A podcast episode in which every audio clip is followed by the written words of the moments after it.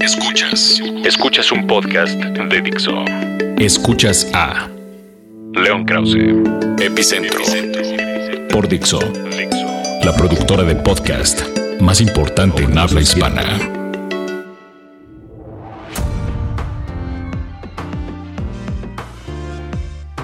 Queridos amigos, ¿cómo están? Me da mucho gusto saludarlos una vez más en Epicentro.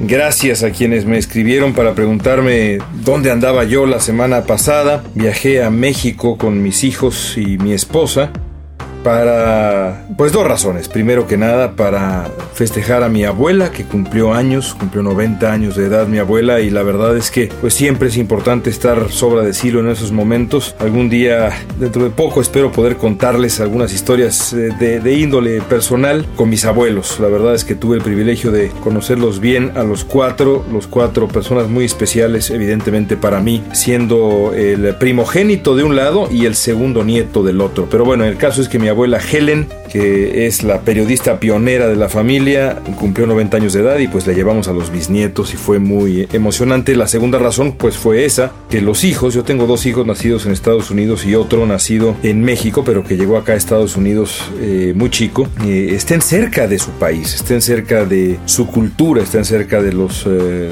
de los olores, de los sabores, de la música del español mexicano, cerca de la familia, de los amigos, en fin, así que por eso es que me tomé unos días de descanso, no apareció mi columna El Universal y tampoco estuve presente acá en Dixo, pero les agradezco mucho sus mensajes eh, preguntándome dónde andaba, eh, en Twitter, en eh, leonpodcast.yahoo.com. Muchas gracias de verdad por eh, pensar en mí. Ya estamos acá de vuelta y hay muchos, pero muchos temas que tratar con ustedes el día de hoy. Voy a tratar de ceñirme a tres que he traído dándome vueltas en la cabeza e incluso en el corazón, diría yo. El primero es nada más en la cabeza. Ustedes saben que la política americana es una de mis grandes pasiones, la política de Estados Unidos. Desde muy chico me ha, fascinado, me ha encantado, así que pues eh, para mí esto que está ocurriendo ahora, ya el principio formal de las elecciones primarias de los dos partidos, eh, es particularmente emocionante y el Partido Republicano pues se ha convertido en un espectáculo. Y lo digo eh, lamentándolo, pero al mismo tiempo desde el punto de vista periodístico pues eh, festejándolo porque hay mucha historia, hay mucha tela de donde cortar. Cuando hay 17 o más candidatos, creo que son 17, aunque a lo mejor la, la memoria me falla, 17 personas buscando una candidatura, pues evidentemente eso tiende al circo, ¿no?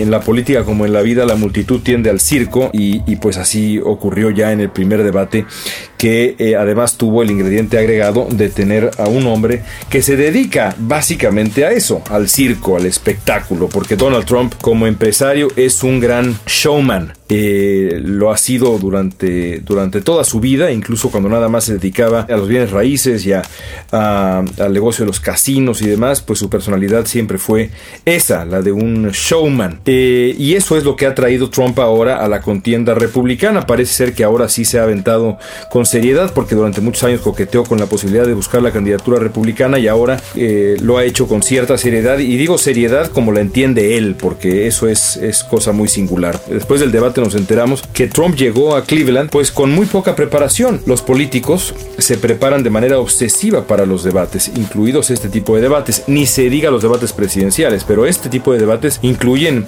eh, sesiones de preparación de verdad obsesivas y ustedes si es que lo vieron y si no están viendo los debates, por favor véanlos porque de verdad aprende uno mucho del el valor del debate como herramienta para la discusión política, pero también son muy, muy divertidos. Yo espero que el siguiente ciclo electoral mexicano de verdad haya debates en donde la nota sea un formato innovador, moderadores absolutamente libres y no eh, como ocurrió en eh, el ciclo electoral pasado, que si una edecán estaba vestida de esta o aquella manera con este o aquel tipo de cuerpo. Bueno, el caso es que ustedes seguramente habrán visto si vieron el debate como algunos candidatos como Jeb Bush, como Scott Walker, como Marco Rubio, bueno, estaban tratando de soltar en sus breves intervenciones todo lo que habían estudiado. En cambio, Trump, se supo después, no estudió absolutamente nada, llegó siendo él, incluso llegó tarde a Cleveland en su avión privado, así que bueno, ese es Trump. ¿Qué nos deja el, uh, el debate republicano? Bueno, primero que nada nos deja a este hombre Y la pregunta es, ¿hasta cuándo durará Donald Trump? Es increíble que un tipo con su, con su capacidad para realizar desplantes y para la vulgaridad eh, siga estando ahora en este instante en primer lugar de las encuestas. Pero lo cierto también es que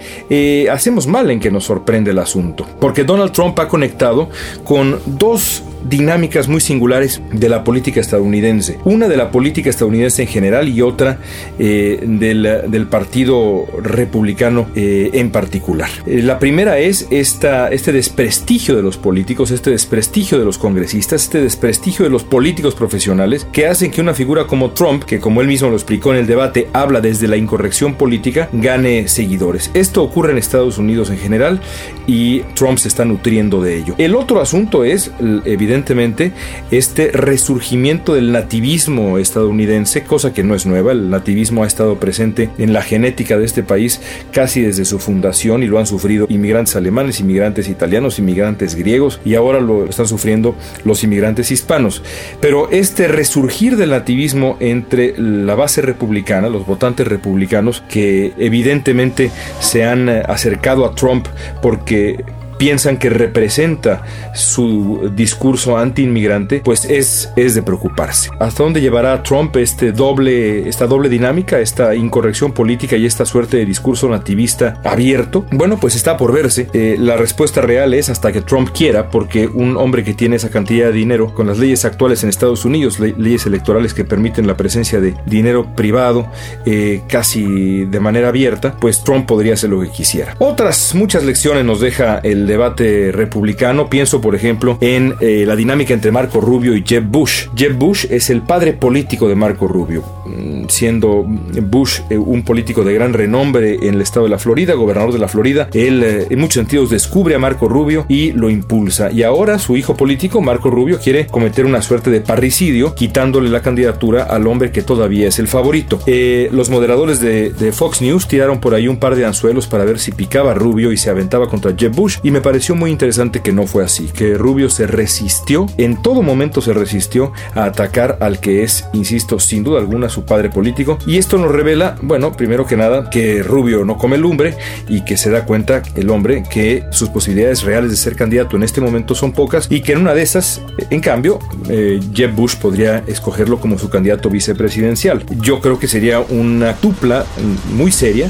También creo que no va a ocurrir así. Yo creo que Jeb Bush va a inclinar por el gobernador de Nevada, Brian Sandoval. Pero las opciones están abiertas para Rubio. Si no es ahí, a lo mejor en algún puesto dentro del gobierno de Bush y pelearse con él, ya lo vimos, no lo va a hacer porque tonto no es. Y bueno, esas son solamente dos, dos digamos, eh, conclusiones, pero podría yo compartirles muchas más. Por lo pronto, les aseguro que seguiremos hablando de esta contienda que empieza ahora y terminará en noviembre del año que viene y nos esperan muchos, pero muchos meses de verdad muy emocionantes eh, y muy reveladores y les aseguro con enormes sorpresas de aquí a que podamos estar platicando en nuestro podcast de quién será el próximo presidente de Estados Unidos. Por lo pronto, de verdad, yo los, los invito a seguir los debates y en unas semanas más viene el segundo debate republicano acá cerca de donde yo trabajo, acá eh, cerca de, Los Ángeles, en eh, la, según recuerdo, la biblioteca presidencial eh, Ronald Reagan. Síganlo si pueden, porque de verdad va a valer muchísimo, muchísimo la pena. Regresamos con León Krause, Epicentro.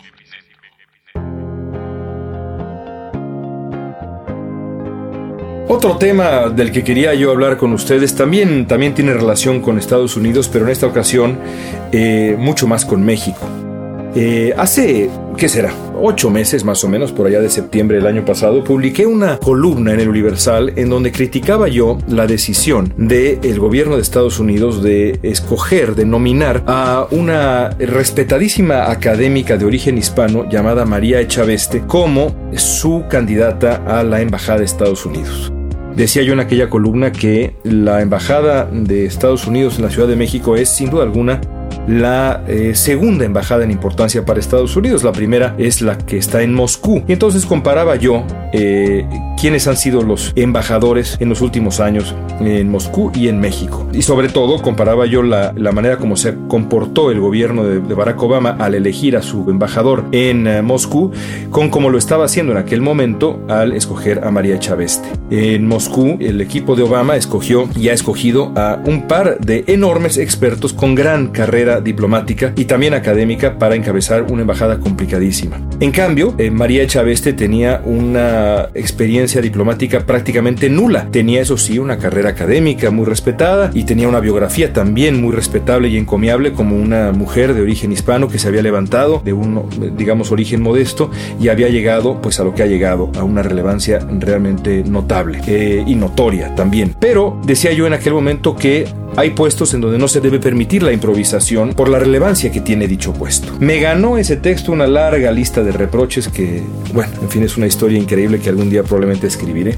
El caso es que no, no creo haberme equivocado. Algunos meses después María Chaveste retiró su, su candidatura y ahora el gobierno de Estados Unidos pues ha propuesto a Roberta Jacobson, que es la mujer que debió haber propuesto en un principio, la eh, diplomática de mayor altura que tiene el gobierno estadounidense pensando en América Latina y específicamente en nuestro país. Bueno, cuento todo esto para platicar ahora de un caso muy similar tristemente muy similar, que es lo que ha ocurrido con el, eh, nombramiento, aparente nombramiento, aunque cuando estén ustedes escuchando el podcast en Dixo, a lo mejor ya habrán ahora sí de manera enteramente formal anunciado la nominación de eh, Miguel Bazáñez como aspirante a la Embajada de México en Estados Unidos. Me parece un nombramiento pobre, por razones muy parecidas a las que critiqué el nombramiento de María Chaveste. Miguel Bazáñez es un, de nuevo, un académico muy respetado, un pionero encuestador, un hombre serio, un hombre sensible, un hombre inteligente. Lo conozco personalmente, eh, soy, incluso decía yo en la columna que escribí en el Universal esta semana, tengo el gusto, es de la época de la prepa, éramos amigos y su hija Tatiana no, me, me ayudó a editar el periódico del colegio, ella era la editora anterior, en fin, tengo una larga historia personal con la familia Bazáñez y con Miguel Bazáñez en particular, a pesar de que hace algunos años que no lo veo pero a pesar de eso es mi obligación decir que no es la persona indicada para encabezar la embajada en Estados Unidos. Hice ahora un ejercicio que creo que resulta revelador, me puse a investigar y no me, no me tomó mucho tiempo los nombres y las carreras, las trayectorias diplomáticas de los embajadores de otros países, digamos Japón, China, Alemania, Gran Bretaña, Francia, Brasil, pensando ya en nuestro continente, y absolutamente todos ellos tienen en Washington a sus mejores hombres y mujeres. Tienen en, Washington a embajadores de altísimo nivel, con más de 30, 35, 40 años de experiencia, con periodos eh, vividos y trabajados evidentemente en Naciones Unidas, con eh, cargos eh, de verdad complejos, habiendo participado en misiones diplomáticas dificilísimas. Ese es el tipo de diplomáticos que países que tienen una relación crucial con Estados Unidos, que son básicamente todos en el mundo, pero hay algunos que la tienen más, como México, debería enviar a Washington a encabezar su embajada. Por más que la carrera académica, en, este caso de Miguel Bazáñez y en aquel caso de María Chaveste, sea ilustre, lo que se necesita cuando se trata de una de las relaciones más complejas, profundas, difíciles, interesantes también, eh, que hay en el mundo, es una persona que tenga profundísima experiencia y que llegue, como dicen acá los americanos, e, ese embajador hits the ground running, es decir, que al tocar el piso esté corriendo, no se detenga, no tenga nadie que explicarle nada. Así que esa es mi opinión sobre el nombramiento de Miguel Bazáñez. Eh, es una pena, las razones por las que lo han elegido pues me interesan menos, a pesar de que se dicen muchas cosas, me interesan menos que las consecuencias. Las consecuencias me preocupan muchísimo más que los motivos detrás de este nombramiento. Es una pena que eh, sobre todo ahora que Estados Unidos ha enviado a su diplomática de mayor relevancia, su diplomática más notable, eh, México responda con un nombramiento así, que claramente queda a deber en un momento particularmente complejo de la relación que está, insisto, pasando por una eh, una coyuntura interesante. Por un lado, grandes oportunidades por los vínculos comerciales y otras cosas, pero por otro, de verdad, retos inmensos, inmensos que van desde los problemas de seguridad, en fin, el, el asunto económico que no está sencillo y también lo que hablábamos ya con el caso de Donald Trump y el Partido Republicano, los retos políticos reales que hay con el resurgimiento del nativismo ahora enfocado a los hispanos y específicamente a los mexicanos mexicoamericanos. Eh, es una pena que eh, una embajada que quería otro tipo de fuerza, ahora se ha visto así, menospreciada, e insisto, como en el caso de María Chaveste, esto no va en detrimento de lo que es sin duda una carrera, una carrera académica notable del señor Bazáñez y todo lo que ya he explicado. Pero la embajada es un puesto en donde la experimentación se parece mucho a la improvisación y eso siempre, siempre es una mala idea. León Krause, Epicentro. Por último, hoy en Epicentro quiero hablar de una situación muy singular que, que vivo. Por Cruz Azul, yo siento eh, un profundo amor y esa es la realidad. Y además creo que ha quedado claro, desde hace muchos años yo tengo una afición a prueba de todo con Cruz Azul. Y sin embargo ahora me encuentro en una situación singular. Porque cada vez que Cruz Azul gana, recibo una serie de insultos, golpes verbales, ataques, troleos en redes sociales. Porque aquel video que grave sobre la famosa pausa azul, pues aparentemente ha generado un fenómeno que yo, pues siendo completamente honesto, no esperaba. Es una situación extraña porque aquel video no implicaba en ningún sentido mi relación con Cruz Azul, mi relación pública con Cruz Azul, pero no íntima con Cruz Azul, cambiaría porque las decisiones de la directiva, una directiva a la que conozco bien, me habían terminado por hartar. Eso es lo que yo decía en ese video de la famosa pausa azul. Mucha gente lo interpretó correctamente. Pero otros tantos lo interpretaron de manera equivocada pensando que con esa famosa pausa azul yo me retiraba del equipo de mis amores. Yo cancelaba de alguna manera o ponía en suspenso el amor que le tengo al equipo. Y eso es absoluta y completamente imposible de hacer. Y lo dije en el video. Tan es así que ahora que estaba yo en México, el sábado pasado fue cumpleaños de mi suegra y nos fuimos a comer. Y ahí, entre una cosa y otra, había unas pantallas y yo no pude evitar, y no quise evitar tampoco, el voltear a ver cómo iba el partido y me emocionó muchísimo ver sobre todo algunos minutos en donde el equipo jugaba con una enorme destreza, velocidad y demás. También me conmovió por otro lado ver cómo después de ese resultado, la afición reaccionó ilusionada, porque eso es lo que genera el equipo.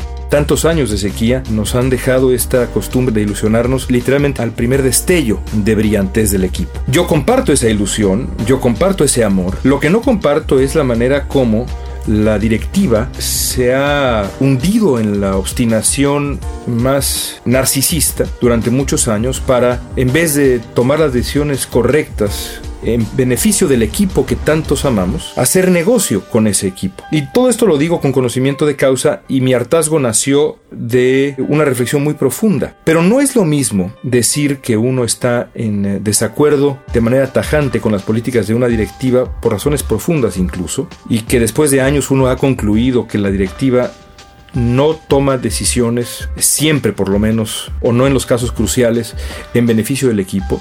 No es lo mismo eso que retirarse o tratar de extirparse el amor de, que uno siente por un equipo del corazón. No es lo mismo. Tampoco se trata de un asunto de resultados. Tampoco se trata de un asunto que tenga que ver con Sergio Bueno. Eh, a mí me parece que es un técnico menor, pero por lo demás me parece un hombre serio, un hombre esforzado y sobre todo un hombre bueno, me dice la gente que lo conoce y eso para mí es muy importante. Así que en esa situación me encuentro. Ni modo, es a lo que se arriesga uno cuando decide hablar. Es muy probable bueno, no sé si es muy probable, más, bien no es muy probable, pero puede ocurrir que eh, Cruz Azul siga avanzando y que el torneo avance y que este equipo, que por cierto ha sido estructurado de manera mucho más profesional y mejor y más ambiciosa que muchos otros, de muchos otros equipos de Cruz Azul, quizá desde la época del Chelito Delgado no veo yo este arrojo y estas decisiones valientes. Nada de eso quita mi pausa, por cierto, pero en fin, hay que reconocerlo. Es posible que este equipo siga creciendo y en una de esas Cruz Azul sea campeón y entonces tendré que aguantar. Imagínense nada más lo que tendré que aguantar si Cruz Azul es campeón. Prefiero, francamente, haber dicho lo que pensaba antes de comenzado todo este, toda esta aventura y preferiría yo aguantar lo que venga si es que el equipo es campeón que no ver al equipo campeón y mucho más haberme quedado callado. Porque en la vida, hasta en las cosas menores como el fútbol, nadie se arrepiente de ser valiente.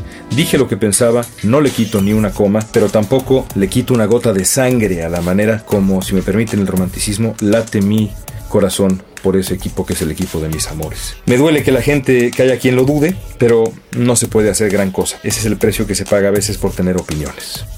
Y bueno, con esa me despido amigos. Tres temas eh, muy diferentes, muy intensos. Ya la próxima semana regresaremos con mucho más. Gracias de nuevo por todos sus mensajes por Twitter, eh, arroba león-krause, por eh, correo electrónico a leonpodcast yahoo.com y por básicamente todas las vías que nos ponemos en contacto, incluso cuando nos encontramos allá en la calle en México, que me emocionó mucho, que un par de personas de la nada me dijeron que escuchaban el podcast y pues se imaginarán ustedes lo que me emociona. Regresamos la próxima semana. Mientras tanto, cuídense mucho por favor y gracias.